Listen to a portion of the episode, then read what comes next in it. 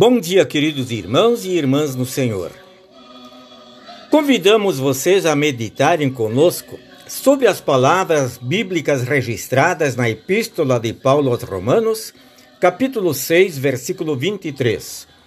O salário do pecado é a morte, mas o dom gratuito de Deus é a vida eterna em Cristo Jesus, nosso Senhor. Eu agradeço a Deus, disse um jovem ao presidente Jackson, que tenha suficiente bom senso para não acreditar que exista um lugar chamado inferno. Bem, respondeu Jackson, dou graças a Deus porque realmente há um inferno. Por que? perguntou o moço. Para que o senhor quer um lugar de tantos tormentos? Com muita rapidez e forte acentuação, o presidente replicou: Para colocar dentro dele tais marotos como você, que se opõem à religião cristã. Oh, que todos os homens tivessem impressas indelevelmente em seus corações as duas grandes verdades contidas em nossa passagem bíblica de hoje.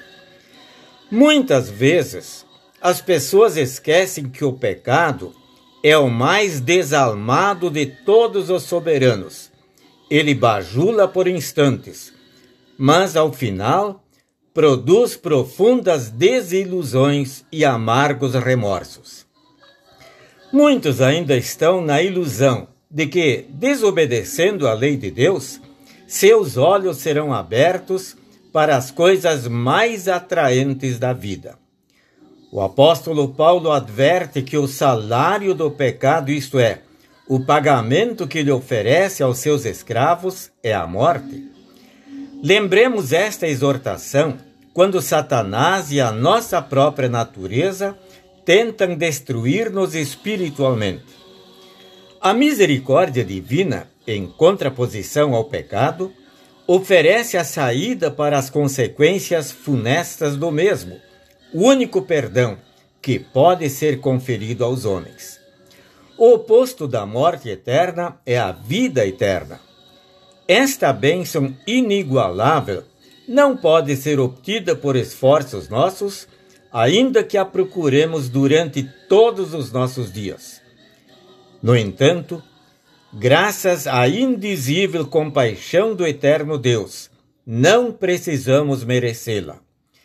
As Escrituras Sagradas asseguram que a vida eterna é dom gratuito de Deus, garantida em Cristo Jesus, o nosso Senhor. Se um sábio comerciante chega a oferecer todas as suas posses em troca de uma pérola de alto valor, conforme a parábola contada por Jesus, não deveríamos nós sacrificar tudo para permanecer na comunhão com Deus e para não perder a bendita vida eterna que Deus confere gratuitamente através de Jesus Cristo, nosso Redentor? Façamos bem as contas e optemos pelo que é mais valioso. Amém. Oremos. Obrigado, Senhor, pela fé que nos presenteaste, dando-nos a certeza do perdão dos pecados e da salvação eterna. Amém. A mensagem que acabamos de ouvir é do livro Pare, medite, viva página 90 da editora Concórdia, sem identificação do autor. Desejamos a todos uma semana muito abençoada.